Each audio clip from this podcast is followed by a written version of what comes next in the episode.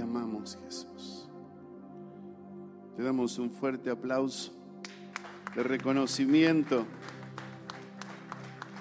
de gratitud, de amor por todo lo que Él ha hecho. Tomen asiento, hermanos.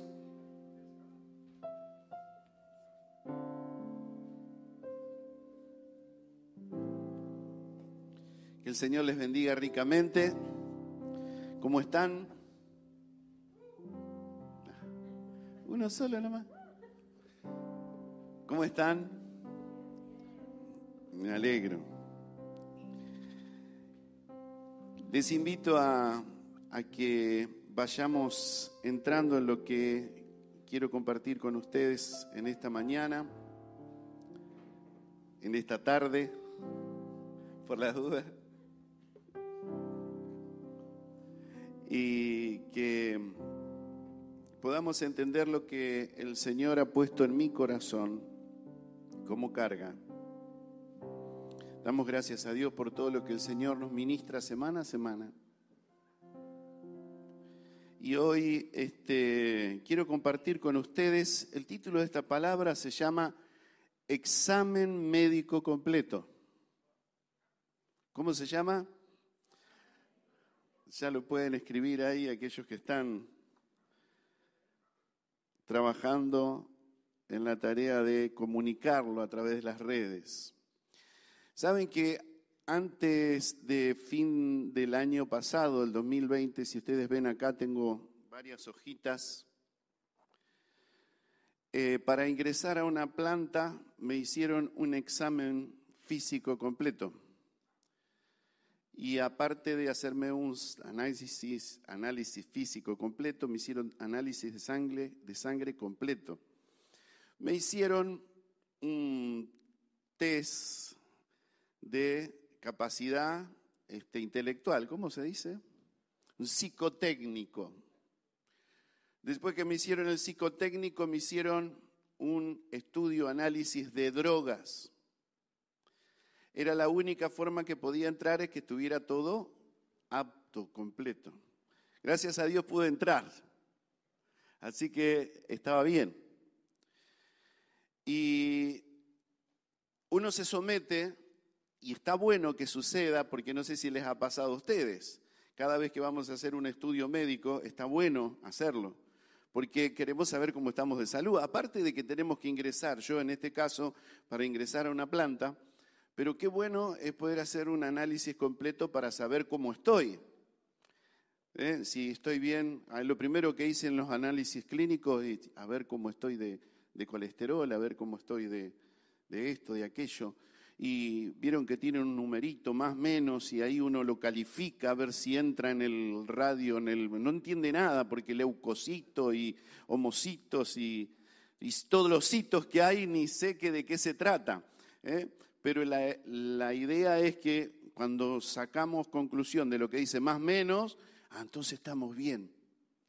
Y es bueno eso, esto yo lo recomiendo, que todos se puedan hacer un chequeo, y esto no estamos hablando que llamamos a las enfermedades, sino está bueno para poder controlarlo.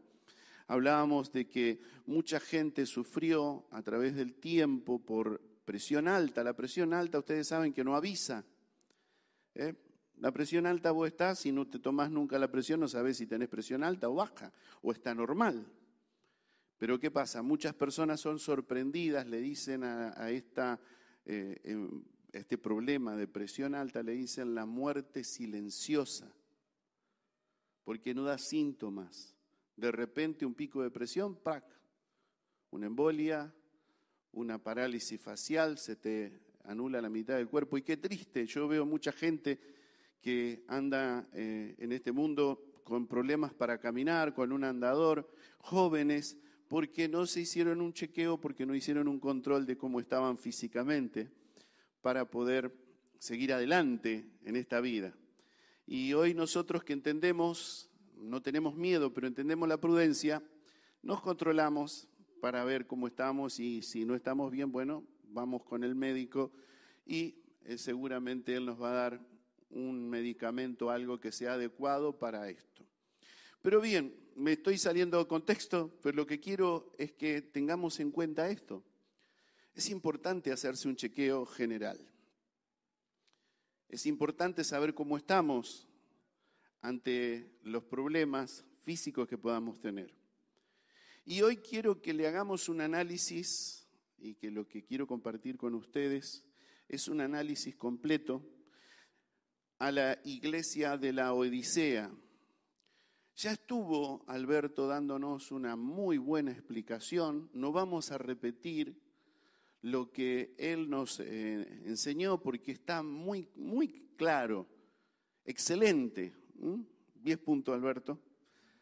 Y si necesitamos tener referencias, nuevamente yo les animo que busquen en, en las redes sociales donde tenemos todas las prédicas y busquen la prédica de Alberto, aquellos que nos están viendo a través de las redes por primera vez, busquen la eh, prédica de Alberto que habla de la Odisea, la iglesia de la Odisea, y van a tener una referencia clara sobre todo lo que era históricamente la Odisea, esa iglesia a la que el Señor se dirigió. Y quiero que lo miremos de esta manera. Eh, fue difícil cuando Alberto me dijo que tenía que compartir esta palabra.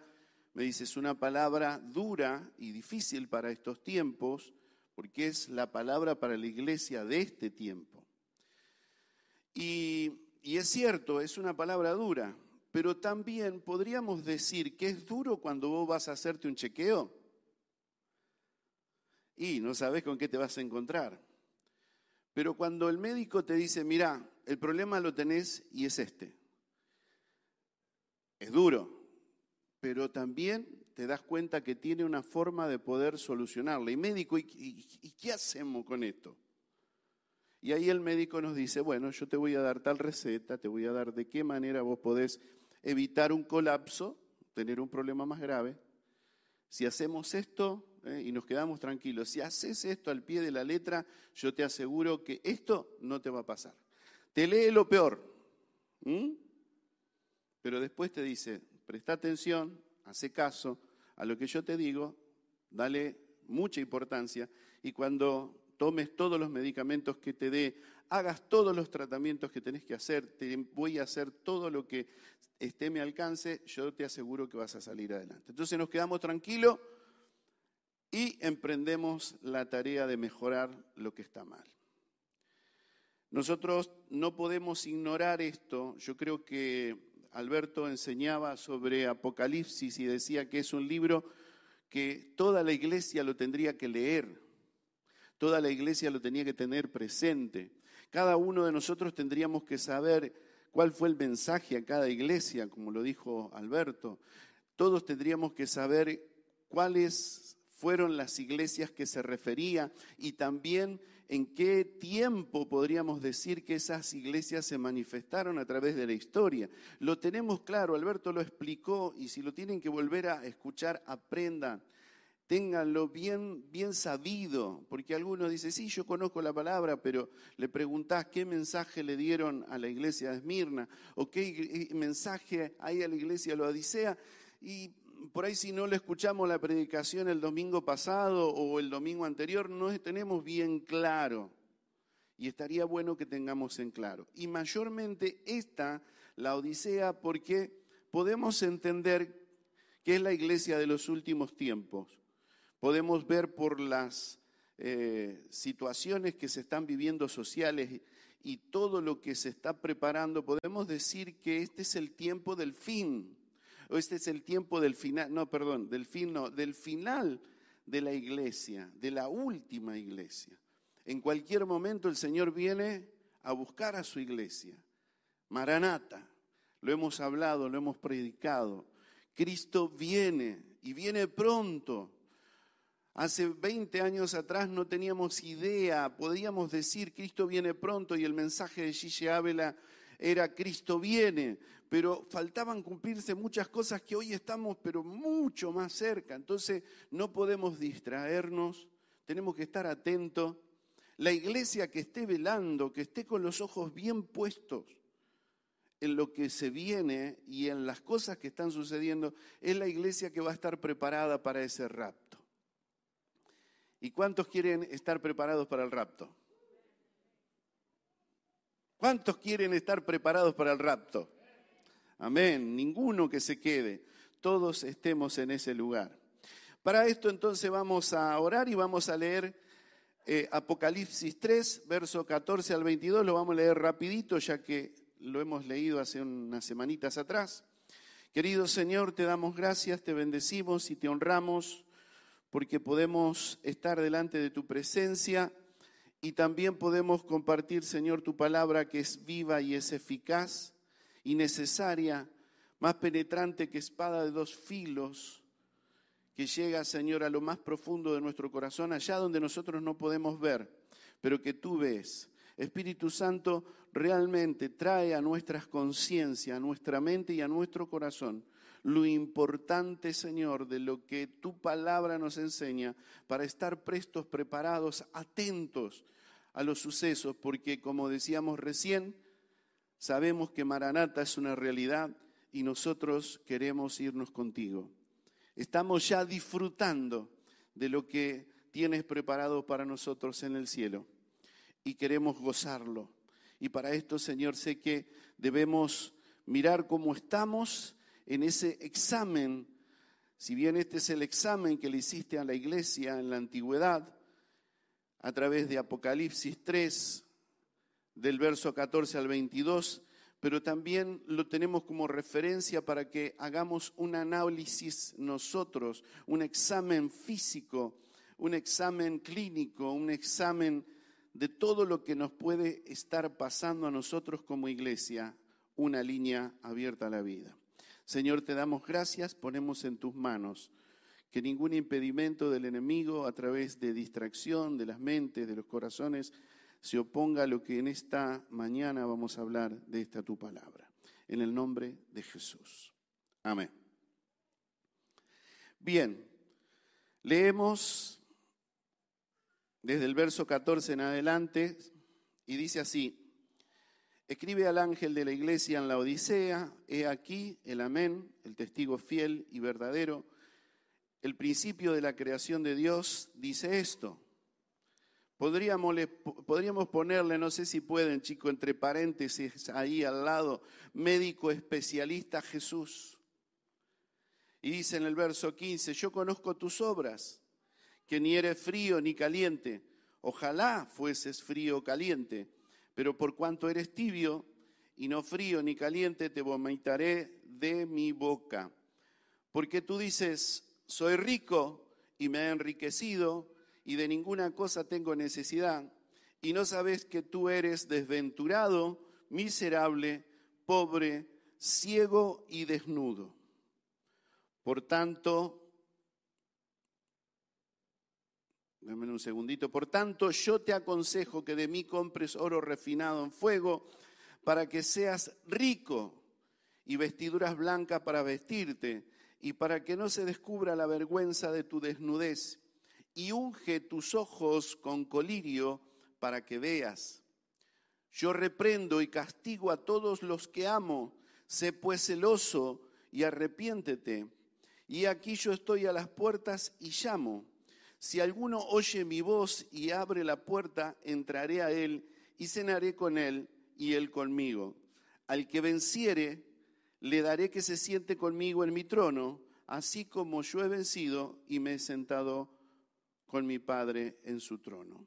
El que tiene oído, oiga lo que el Espíritu dice a la iglesia.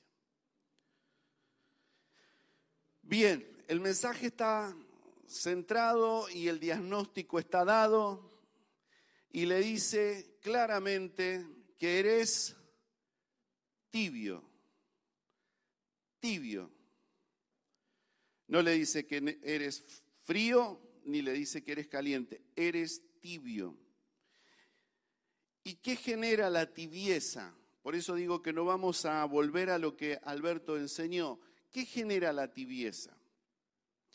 La tibieza se genera a través de la gente y su cultura. La iglesia somos nosotros, como decía Alberto, no es este, este lugar donde estamos reunidos, sino somos cada uno de nosotros la iglesia de Jesucristo. Entonces la tibieza se genera a través de la gente y su cultura.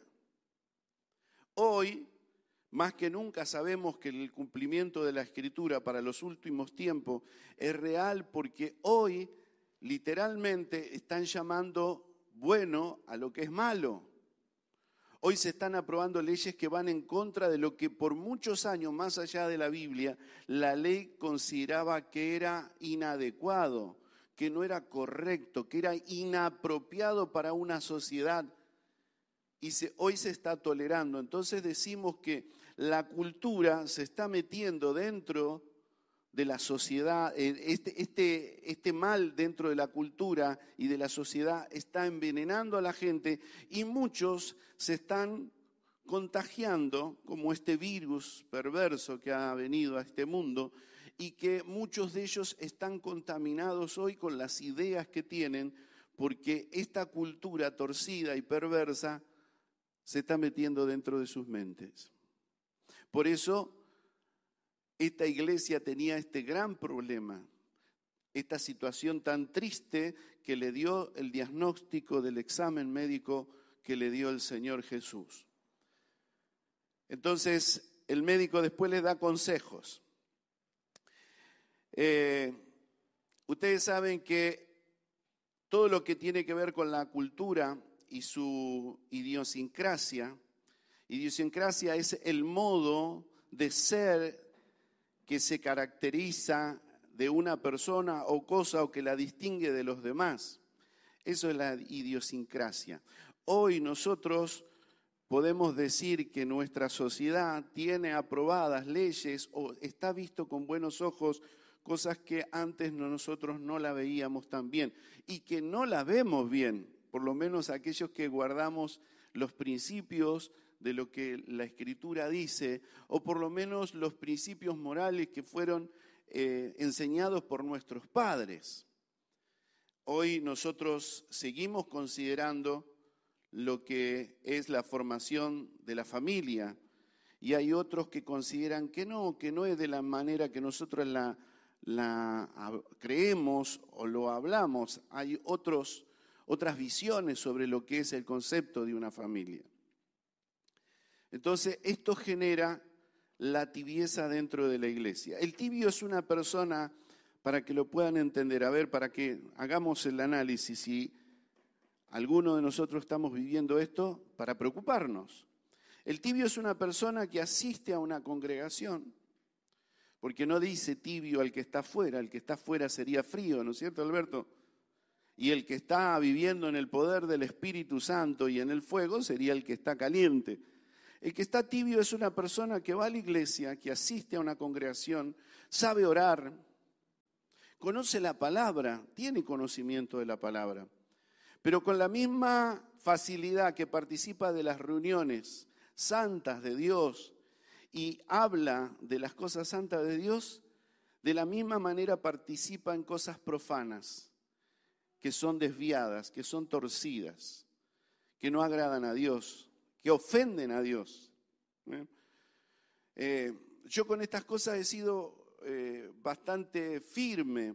Hace unos años atrás, cuando nosotros empezamos la iglesia, uno de los jóvenes de la iglesia se estaba por casar y la boda era para tal día, un día sábado, y un día viernes dijeron, vamos a hacer la despedida de soltero.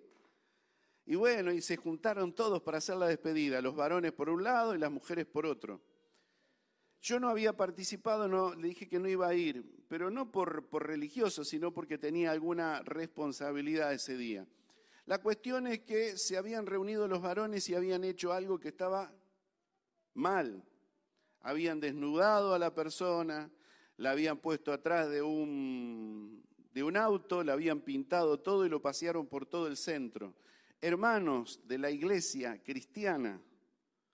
Esto pasó hace buen tiempo. Lo cuento ahora porque es parte de, las cosas que, que por ahí se piensa en el interior del corazón y después se actúa.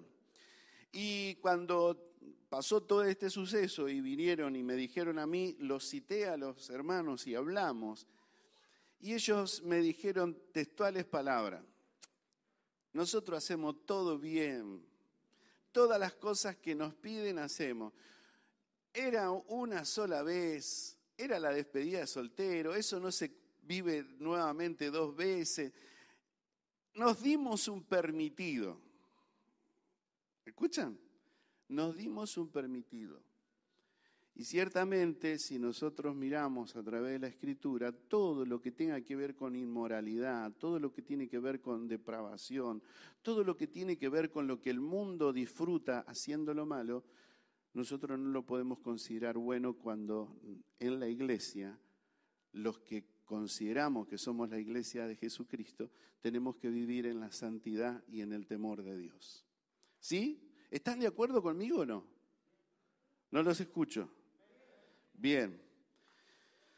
Entonces, esta persona que actúa de la manera que pareciera que es un cristiano, que lee la escritura, que ora, que tiene todo esto que nosotros mencionamos recién, es un tibio porque comparte lo profano y lo malo, y de la misma manera que participa de lo bueno, participa de lo malo, se juntan en sus reuniones, hablan de la mujer del otro y, se hacen chistes de doble intención, hablan palabras obscenas, hacen chistes picantes o chistes verdes y pareciera como que fuera todo lo mismo.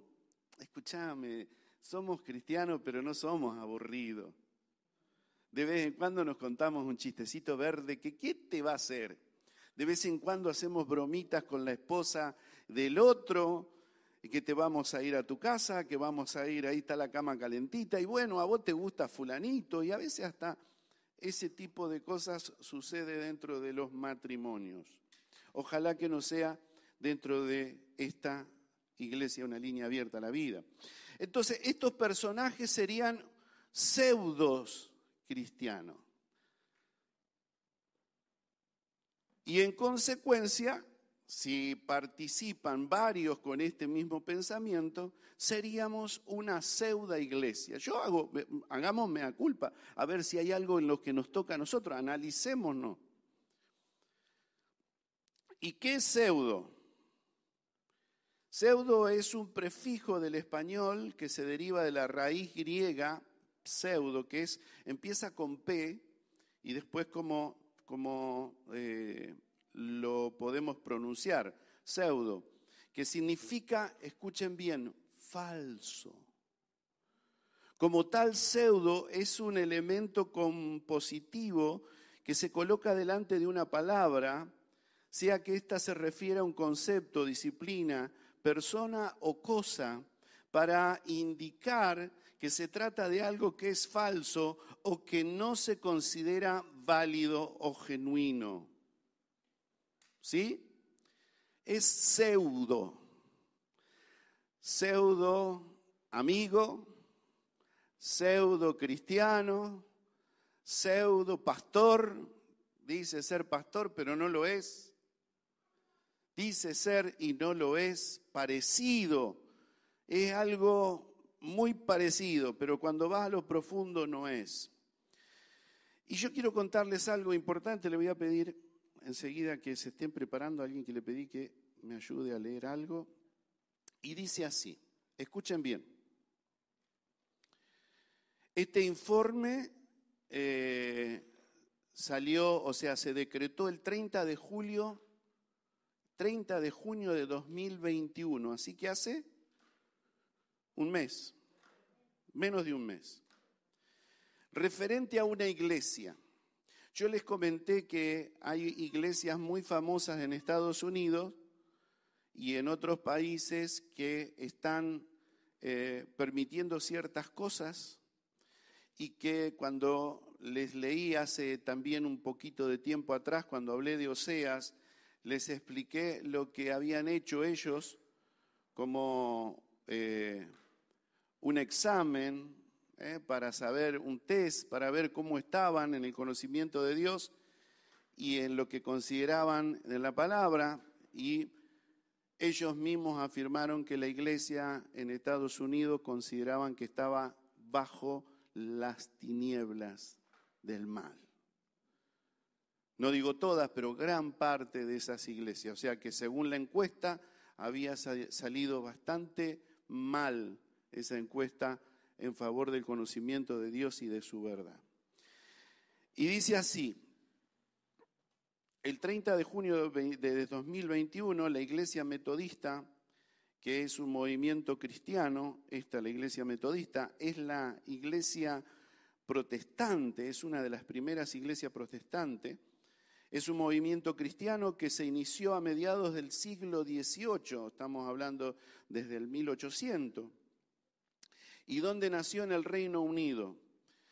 Y se inspiró en la vida y en las enseñanzas de John Wesley. John Wesley fue uno de los avivadores más importantes de la historia ¿eh? para eh, lo que fue la oscuridad final de la Iglesia Católica y cuando sale el primer reformador, que es Martín Lutero, después este también es uno de los avivadores importantes.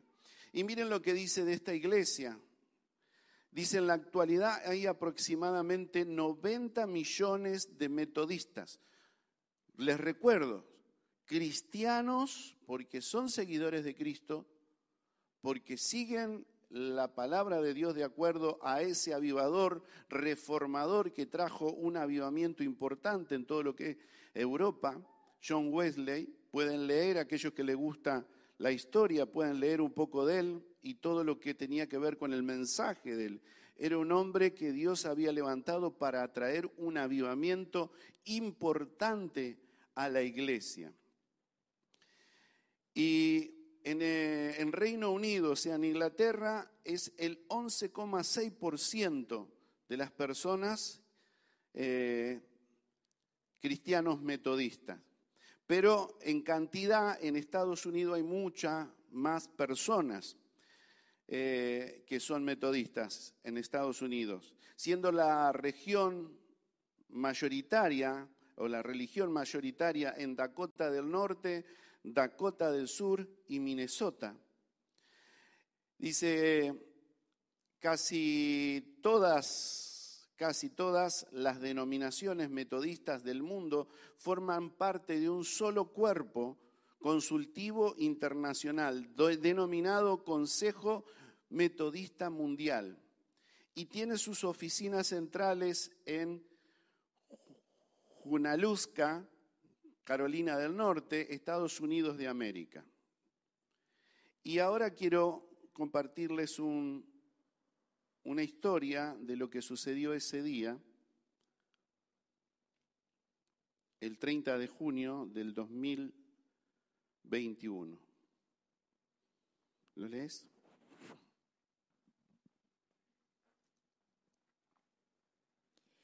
El pasado miércoles 30 de junio, la Iglesia Metodista Británica votó a favor de cambiar su, definición de matrimonio para permitir la unión religiosa entre parejas homosexuales.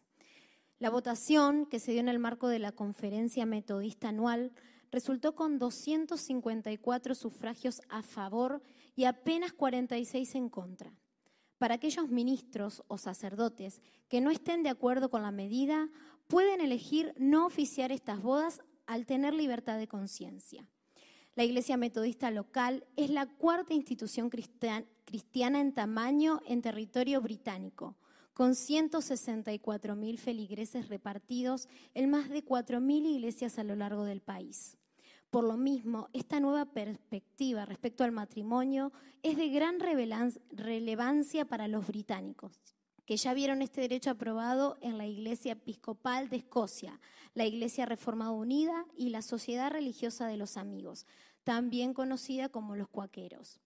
Los oficiales de la Iglesia Metodista esperan que los primeros matrimonios homosexuales en las capillas se den el otoño en el hemisferio del norte, es decir, que fines, desde fines de septiembre en adelante, el reverendo Sam McBradney, jefe de la, campaña Dignity and Worth, comenzó que esta nueva norma es un gran paso en el camino a la justicia, luego de varios años de conversaciones dolorosas.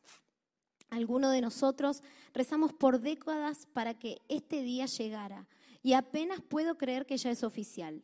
Estamos muy agradecidos de nuestros colegas metodistas por tomar este valiente paso y así reconocer y afirmar el valor de las relaciones LGBTQ, que son lo que define los gays, lesbianas y demás, lo que representa.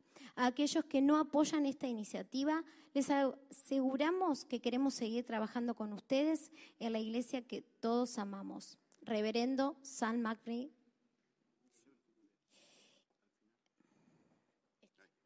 Sin dudas es un momento positivo en la historia. El hecho de que instituciones tan tradicionales y rígidas como las iglesias estén replanteándose sus concepciones de familia y den espacio a otras formas de vivir. Es un avance por donde se le mire. Muchas gracias. ¿Qué les parece? Hace un mes que esto se aprobó. Una iglesia, una iglesia la que vivió el avivamiento, una iglesia que tuvo señales de lo que es eh, volverse a Cristo y conocer las maravillas de este Dios, tener los conceptos bien claros de lo que Dios determinó desde el principio, de lo que Dios decidió desde el principio para los hombres y cómo iban a permitir esto. Hoy un reverendo da esto, que es un gran paso para la comunidad cristiana metodista que se apruebe esto. No estamos en contra de, nuestros hermanos, hay una gran parte de los 250 y pico que votaron a favor, 50 y tantos o 40 y tantos votaron en contra y, nos parece eh, asombroso que, esto se, diera así. ¿eh? y que se apruebe esto. Miren, nosotros como iglesia, y quiero aclararlo para que lo entiendan bien, no solamente ustedes, sino quienes nos siguen a través de las redes, nosotros la iglesia amamos al pecador, amamos al homicida, amamos al adúltero, amamos a la prostituta, amamos al gay, amamos al homosexual, amamos a las lesbianas y consideramos que son necesitan de nuestra ayuda. No los discriminamos, los consideramos que son personas que tendrían la necesidad de tomar esa decisión por algún problema en sus vidas. Pero no estamos a favor de lo que es la práctica del pecado. El pecado en ninguna forma se puede aprobar podemos ayudar, podemos recibir, podemos amar, podemos darle todo lo que necesiten para poder conocer a este Jesús que ha venido para que sean libres y verdaderamente libres y no estar atado bajo el engaño, bajo lo que va en contra de los conceptos primarios de Dios. Entonces, nosotros no apoyamos la iglesia, una línea abierta a la vida, a través de este pastor, de la pastora y de todo su grupo de equipo de ministros y de líderes dentro de la iglesia, no apoyamos ningún noviazgo entre personas del mismo sexo. No apoyamos ninguna práctica homosexual. No apoyamos ninguna de estas cosas porque consideramos que tenemos suficientes bases bíblicas para afirmar que estamos en contra de esas decisiones. Y yo he escuchado muchos comentarios a través de las redes sociales que dicen que carecemos de amor, que carecemos de empatía para ver la situación que están viviendo estas personas y lo triste que es eh, no sentirse eh, comprendidos y entendidos. Y quiero decirles que nosotros estamos dispuestos para entenderlos, comprenderlos, ayudarlos. Pero también entendemos que tenemos herramientas a través de la palabra de Dios para ayudarte, si uno va a un psicólogo, va a un médico, va para que le den un diagnóstico. Nosotros tenemos a, través de la palabra el diagnóstico para darte y para ayudarte. Ciertamente no estamos de acuerdo con aquellos que discriminan, no estamos de acuerdo con aquellos que diciendo ser cristianos no se quieren juntar con estas personas porque tienen miedo a contaminarse. Para nada, nosotros estamos abiertos. Y si vos estás pasando por este problema, nosotros acá te vamos a recibir con los brazos abiertos. Te decimos que te amamos, Cristo te ama, pero no es lo que Él planificó para vos. Dios tiene cosas mucho mejor. Lo que pasa es que quizás hoy no podés entenderlas, pero déjanos ayudarte para que las puedas entender. Pero ciertamente no estamos aprobando lo que están haciendo estas iglesias que son la iglesia de Jesucristo, que recibieron el mensaje de Cristo, que conocieron la verdad, pero que hoy tristemente las han dejado de lado. El Señor está a las puertas y llama. Hoy te está llamando a vos. Hoy te está llamando para que entres, para que le dejes entrar. Hoy te llama para que le des la posibilidad de que Él oriente tu vida. Este es el diagnóstico, te dice. Acá está, este es el diagnóstico de la iglesia de este tiempo. Este es el diagnóstico para la iglesia, aún para la iglesia que hemos leído recién. Y el llamado de parte de Dios es que tiene el antídoto. El antídoto es arrepentimiento. Y arrepentimiento es volverse de ese camino, volver al origen, volver a la palabra, volver a los principios de Dios, volver a lo que Dios dejó establecido clara y firmemente en la palabra. ¿Están de acuerdo conmigo? Él está a las puertas, no está adentro. ¿Y por qué no está adentro de la iglesia de la Odisea? ¿Por qué no está adentro? Porque a través de las ideas y de sus culturas, de esa cultura de, de, este mundo metida dentro de la iglesia, no le permite entrar. ¿Saben por qué? ¿Saben por qué? Porque dice la escritura que Él es santo, tres veces santo. Y aquellos que dicen que conocen la verdad, pero practican el pecado, no le conocen. Si yo digo que soy cristiano y que amo a Dios y practico el pecado y dejo de llevar adelante el pecado, tolero el pecado, lo apaño, lo aplaudo, lo golpeo, no, está bien, quédate así como estás. No hay problema. Dios te ama igual. Dios, vení, te abrazo. Dios cubre el amor de Dios, cubre multitud de pecados. Basado en un pasaje para torcerlo, porque no es lo que quiso decir el apóstol Pedro. El apóstol Pedro estaba hablando de lo que es el, amor fraternal, lo que es soportar el pecado, de, o sea, que yo te ofenda y vos soportes que yo te ofenda y me perdones.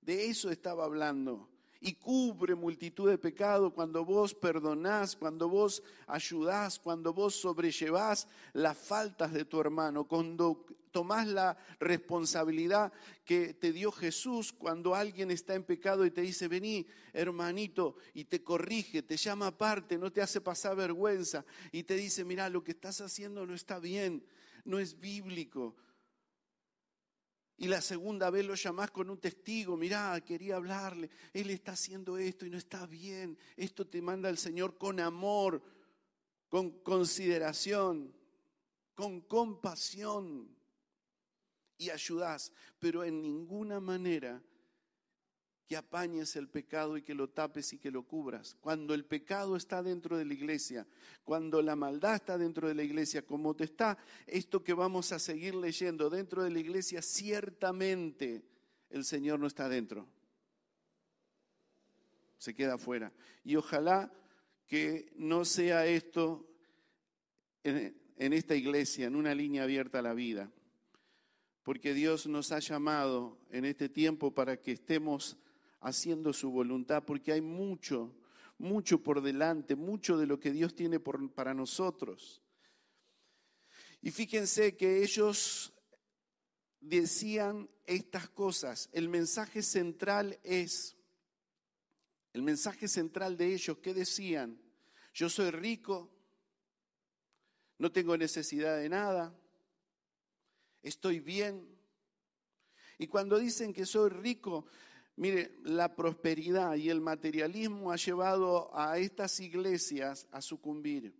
Hemos escuchado mensajes de, iglesias de prosperidad, de la iglesia donde vení que Dios te tiene que dar, invertí, ¿eh? da una ofrenda especial, da, pagá un, tributo, un voto, hace un pacto y, y, de esta manera yo te voy a beneficiar con tal cosa. Estas iglesias han tenido efecto muy fuerte y han corrompido gran parte de las iglesias, porque consideran que la riqueza perdón, que la riqueza es lo más importante, que los bienes que puedan tener es lo más importante, pero ciertamente es lo contrario. La prosperidad y el materialismo nos lleva a qué? A no tener necesidad de nada. Y era lo que ellos decían, no tenemos necesidad de nada. ¿Y qué es no tener necesidad de nada? Estoy cómodo, estoy bien, tengo buen estacionamiento, bueno, acá no podemos decir. Tenemos buena comodidad, tenemos buena calefacción, tenemos aire acondicionado, tenemos este, una buena plataforma, nos falta la pantalla acá. Eh, tenemos, estamos bien, estamos cómodos. Pero no se refiere solamente a esa comodidad. Se refiere a la comodidad cuando vos tolerás y vos permitís que cosas se hagan dentro tuyo. Hay un cuento, ¿se acuerdan el cuento de la ranita? Si a la ranita la metes en agua hirviendo, seguro que va a hacer qué? Salta. Pero dice que aparentemente alguien lo, lo, hizo. Pero la ranita la metes en el agüita y le vas calentando de a poquito y la agüita se va entibiando y se va calentando y no se da cuenta. Cuando quiere acordar, se cocinó. Cuando nosotros permitimos ciertas cosas y avalamos el pecado, está bien esto, no, no debe ser tan malo. Qué sé yo, que se queden a dormir las chicas juntos en casa, no pasa nada. Démosle lugar que las chicas ya adolescentes o más grandes duerman juntas, y son chicas. no hay problema, qué sé yo. Eh, mi hija, mi hijo están de, de novio, pero no hay problema. Y bueno, a veces se queda el novio en la casa. ¿Y con quién duerme? Y juntos, pero bien, ¿qué le vamos a hacer? No vamos a, no vamos a oponernos. Se va calentando la agüita. Che, no está tan malo que hagan estas cosas. No está tan malo la mentira. No está tan malo el, enojarse, el estar enojado unos con otros. No está tan malo, no vamos a ser tan exagerados. Hay cosas peores. Cuando se empieza a tolerar el pecado, cuando se empieza a aceptar, cuando se empieza a aceptar lo malo y se considera que lo malo es bueno y lo bueno ya no es tan importante. Lo bueno ya no es tan importante, ya no lo necesitamos. Y pasa como los países, como nuestro país, que deja fuera la escritura, que deja fuera a Dios, que deja fuera los principios de la nación, los derechos humanos, dejan de afuera todas las cosas que antes eran sanas y verdaderas. Se acomoda. Cuando vos te acomodás, cuando vos dejás que esto entre en tu vida y, te lleve al camino perdido y perverso, ciertamente estás corriendo el riesgo de ser una pseudo iglesia. Y yo no quiero una pseudo iglesia, hermanos. Yo quiero que mis líderes prediquen la verdad de Dios. El pecado no se tolera. Al pecador se lo ama, se lo respeta, se lo ayuda pero el pecado no tiene nada que ver con la doctrina de esta iglesia. Jamás vamos a apoyar eso. Y queremos que seamos firmes en esto. Si estás liderando jóvenes, hablale a los jóvenes que esto no proviene de Dios.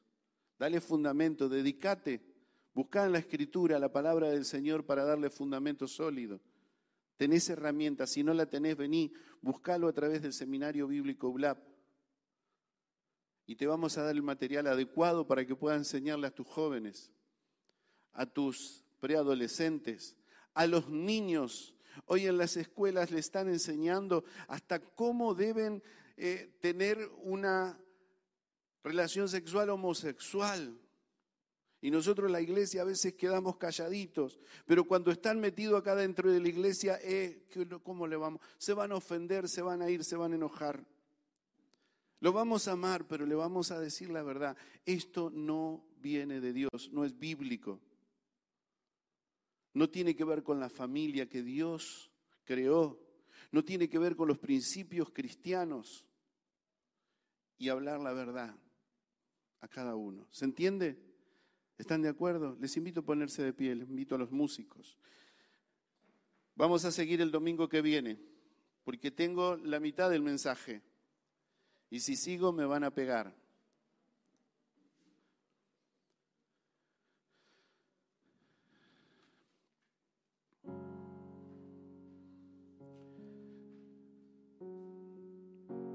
Ciertamente cuando yo leí esta noticia de la que compartimos hoy, no sé si qué les pasa a ustedes, pero a mí me causa tanto dolor.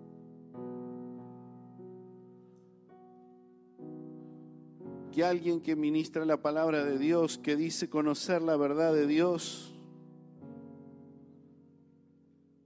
considere que esto es bueno, que se haya logrado hoy en el 2021 una iglesia cristiana con 90 millones de feligreses, diga que es algo que correspondía y que la iglesia tiene que estar a la altura de considerar apropiado el casamiento entre personas del mismo sexo.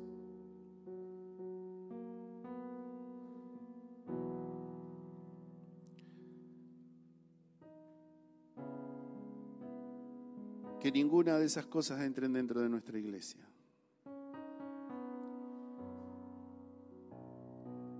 Ideas, pero que todos los que necesitan ayuda puedan venir a esta nuestra iglesia y puedan recibir el verdadero amor de Dios. Porque el verdadero amor de Dios corrige.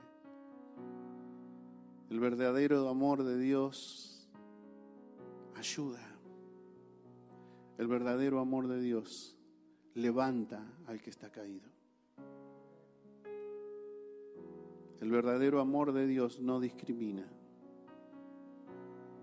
Jesús se juntó con pecadores y los fariseos religiosos lo criticaban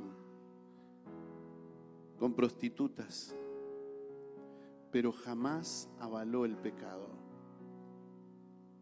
Es más, una mujer que había sido encontrada en el acto mismo de adulterio fue traído delante del Señor para tentarlo por los fariseos, porque lo trajeron a ella, machista los fariseos. Pero no lo trajeron al hombre, trajeron a la mujer.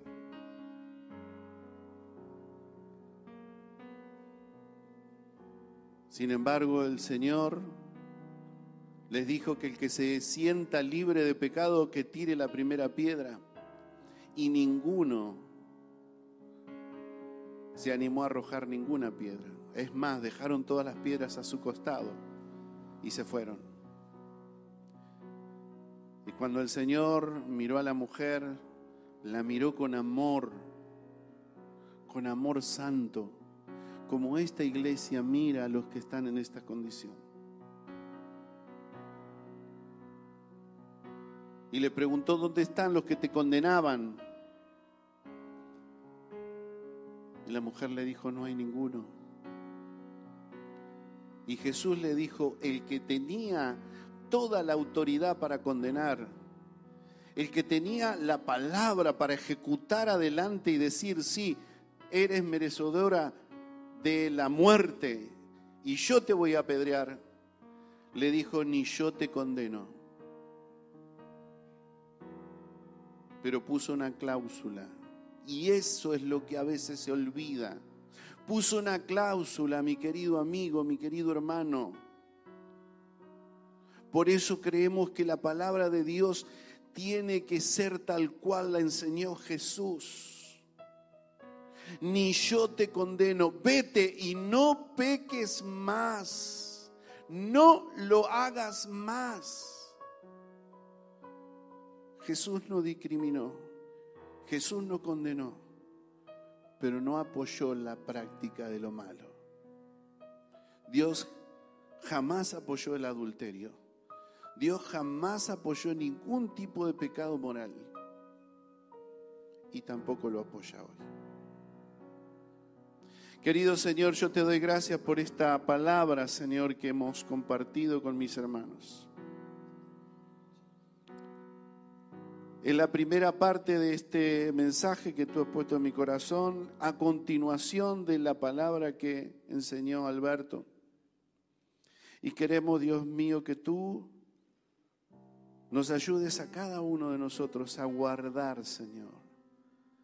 Y en este chequeo que nos estamos haciendo como iglesia, encontremos qué cosas están bien formadas en nosotros y qué no. Y podamos actuar, Señor. Si algo que está mal, Señor, nos arrepentimos, te pedimos perdón si hay cosas que tenemos que estar atento y velando, cargando nuestras lámparas de aceite para no ser tentados por el enemigo y caer en el pecado del oprobio, caer en el pecado de la tibieza, caer en el pecado de ser pseudos cristianos, pseudo iglesia. Nos arrepentimos, Señor, y volvemos nuestro corazón a ti porque queremos agradarte primeramente a ti pero no correr el riesgo de quedarnos, Señor, en ese maranata cuando vengas a buscarnos.